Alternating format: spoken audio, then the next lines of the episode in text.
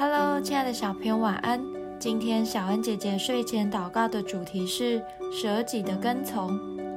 路加福音九章二十三到二十五节，耶稣又对众人说：“若有人要跟从我，就当舍己，天天背起他的十字架来跟从我。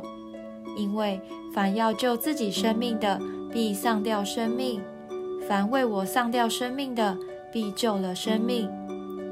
人若赚得全世界，却丧了自己，赔上自己，有什么益处呢？”从前，十字架是作为刑具的器具，但在耶稣被钉十字架、死里复活之后，十字架便代表胜过罪恶与死亡，是一个荣耀的记号。对基督徒来说，更代表舍己的精神。什么是舍己？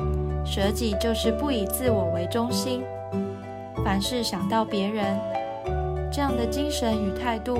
不是只做一次而已，而是一辈子的事。所以耶稣会说：“天天背起十字架。”接着，我们还有一个目标，就是跟从主，表示耶稣是我们唯一学习的榜样，而非电视的偶像明星。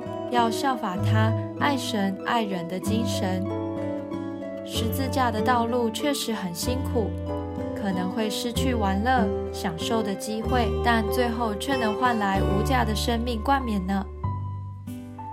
我们一起来祷告：亲爱的主耶稣，求你帮助我，能看重你的话语，效法你舍己的榜样，凡事为了别人着想。我要天天走在你的道路上，持续不断的跟随你，直到永远。奉主耶稣基督的名祷告。